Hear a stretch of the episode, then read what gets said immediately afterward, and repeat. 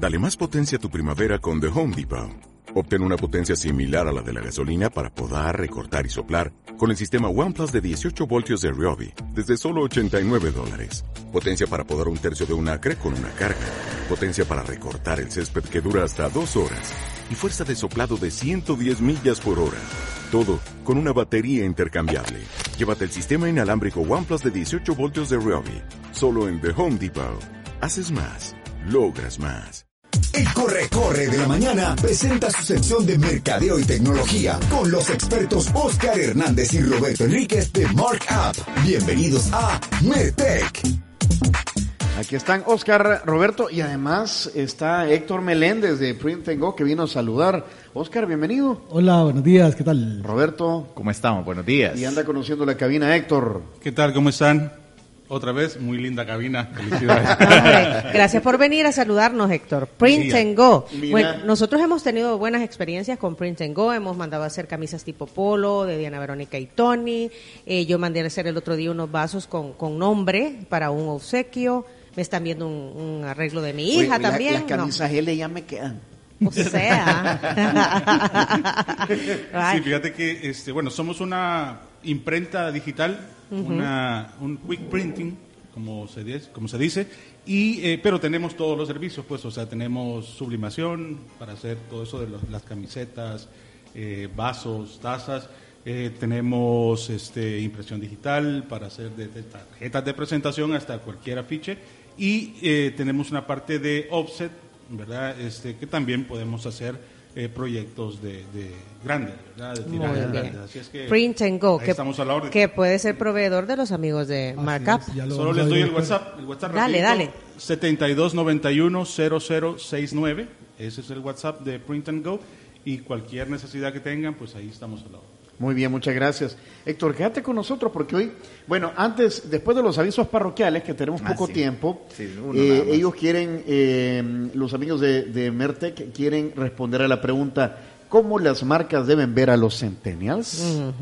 ¿Avisos parroquiales? Eh, rapidito, este, sí, solamente con el chisme de que Televisa y Univision, se han revuelto a unir, porque ellos se unieron hace mucho tiempo, y van a volver a hacer una plataforma de streaming, otra vez, eh, en el cual van a reunir todo su, eh, su contenido de ambas, de ambas empresas. Tal vez lo interesante, aparte de los mil millones de dólares que van a recibir de inversión para hacer todo esto, es que entre de todas las empresas que están en esa inversión está Google y eso lo hace como más relevante, eh, interesante, que es lo que quiere hacer Google en esta en esta mm, Todavía no está claro qué es lo que, ¿Qué es lo que quieren hacer? qué- Uno qué puede- Google va a intervenir, pero está interesante que Google entre Se- las manos porque eh, todavía Google no tiene una plataforma de streaming como tal para distribuir contenido y eso es importante porque ah, quiere meterse al negocio que ya vio que está bueno.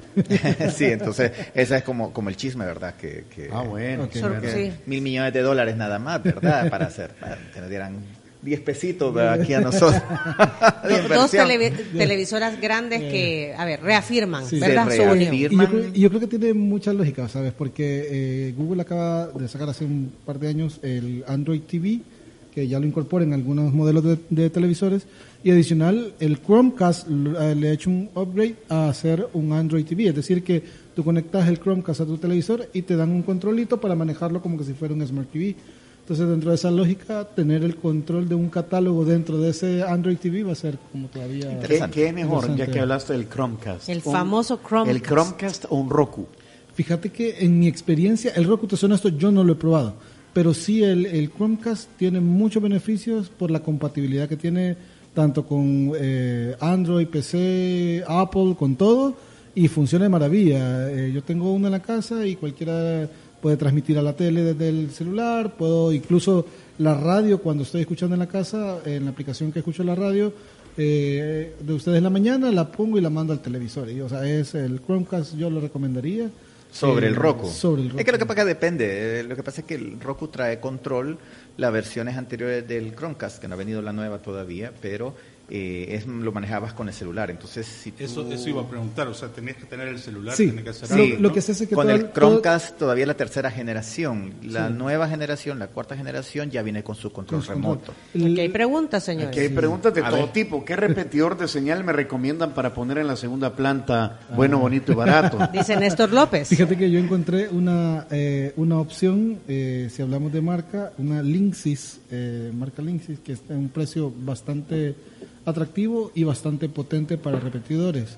Yo acabo de Eh, poner uno que me recomendó comprar aquí Esteban Catarina. Ah, de, sí, la, de, la, de la marca Next. Next también que te son venden, muy buenos, Andan, fíjate que no es muy caro y te venden tres eh, repetidoras. Nodos. Son tres nodos, tú Nodos, lo ese pones es bueno. ese con el sistema de malla, o sea que no es una repetidora realmente, sino que entre todos hacen una, Una sola red. una sola red y en teoría cuando tú te vas de un lado a otro de la casa, la red no se corta en ningún momento. Los repetidores a veces sí, porque entonces se desconecta de una... que cambiarte de clave y toda la cosa. No, puede ser igual la misma clave y todo, pero el, el- la transición entre una, entre, un, entre una red a otra, de repente eso te, te puede caer lo que estabas haciendo.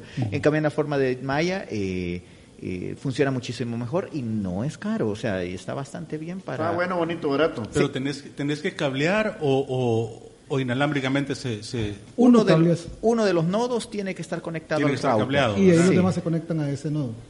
Correcto. Sí, esa es una opción ba- bastante buena, ah, en, en costo bastante promedio, que puede funcionar. Y la otra opción que yo 150 por mencionaba, la diferencia es que los equipos eh, son como la línea económica de Cisco, que Cisco es, digamos, un pionero y, y potente en el tema de, de hardware de redes.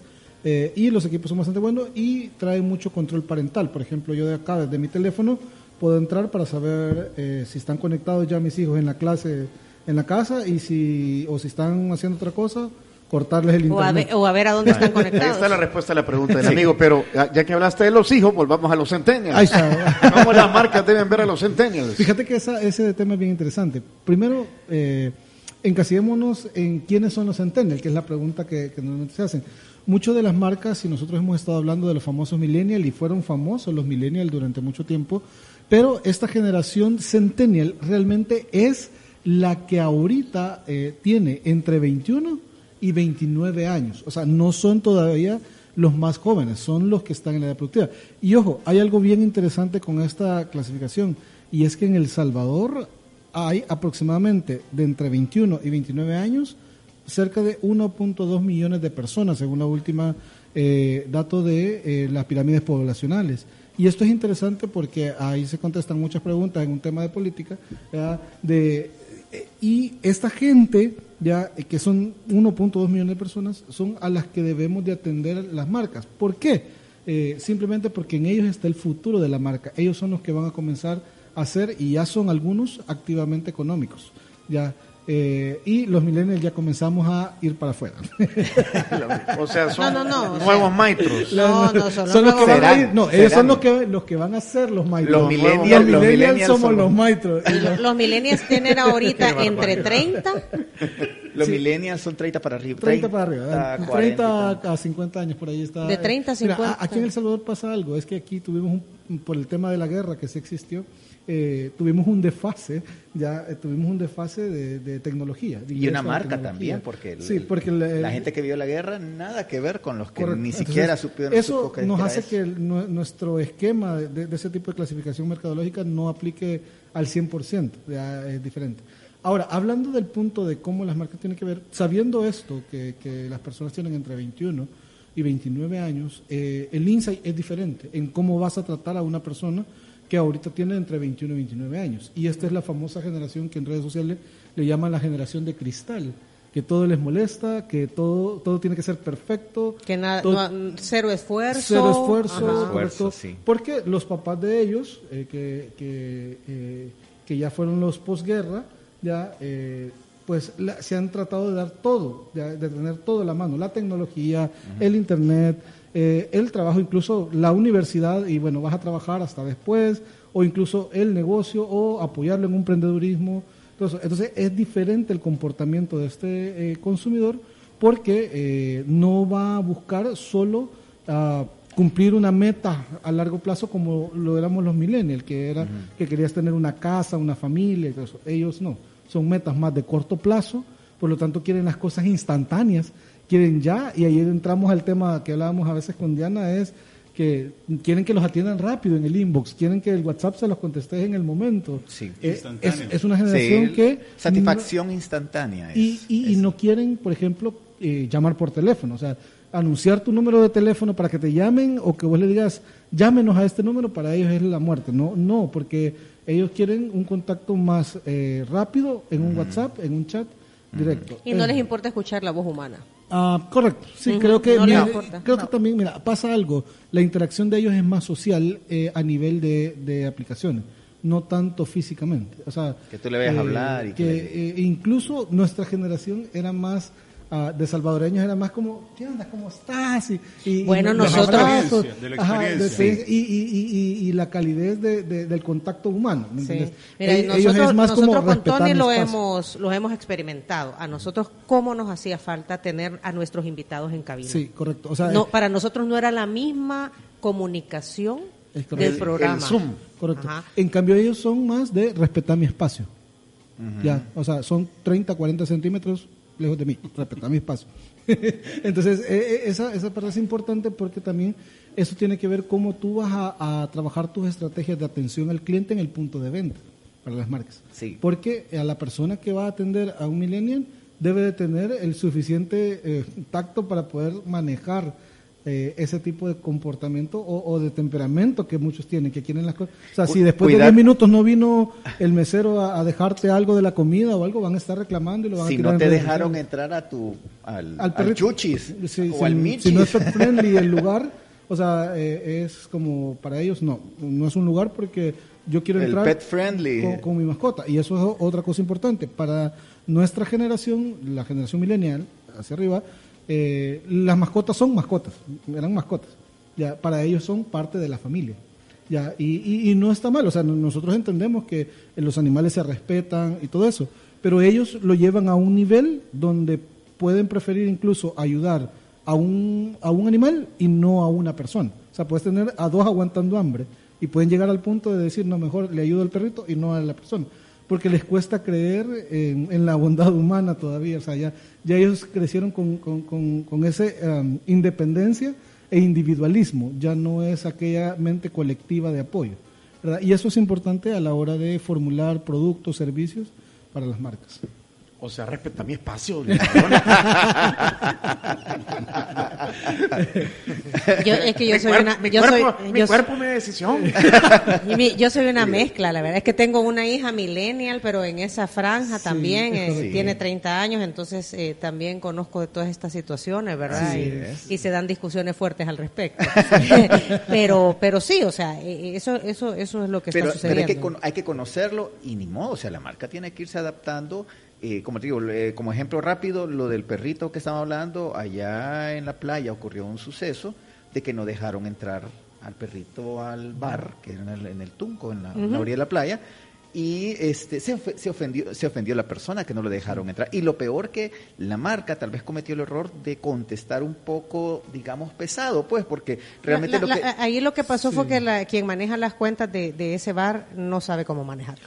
Fíjate que yo, la parte yo- de cómo yo- conocerlo, yo- cómo- yo, cómo- te puedo decir, por mi experiencia fue el dueño el que le contestó. Ah. Sí, o sea, ¿sabes probablemente. No, ¿sabes qué le faltó? Inteligencia emocional Es le correcto. faltó. Lo que pasa es que en el punto, en el fondo, él decía la verdad. Somos un restaurante y no, No un parque. No un parque. Eh, En eso tiene, tiene razón porque el- nuestra Estamos hablando de la generación- guitarra, ya en el- en el tunco. Sí, nuestra, nuestra generación está acostumbrada a que la, la mesa es para comer, ya, ya el, el restaurante es para ir a comer y el parque ahí es para salir a pasear con los animales. Entonces, pero ellos no, para ellos es este eh, eh, este animalito es, Es parte de mi familia. de mi familia, es una extensión de, de, de lo que yo soy y por lo tanto tiene que estar donde yo estoy y así sea en un restaurante. Eh, un eh, hotel, mira, yo creo que ahí los dos tuvieron razón, ¿verdad? Sí. Porque él no tenía por qué quejarse, porque el, el- el dueño del bar tiene todo el el derecho, de derecho, decir. Sí, es un si lugar entra privado. Mm. Exacto, es un lugar privado. Entonces, yo, por ejemplo, yo, yo so- por eso te digo, soy una combinación, porque yo ando con mi perrita siempre, pero antes de ir a un lugar yo pregunto si es correcto, pet friendly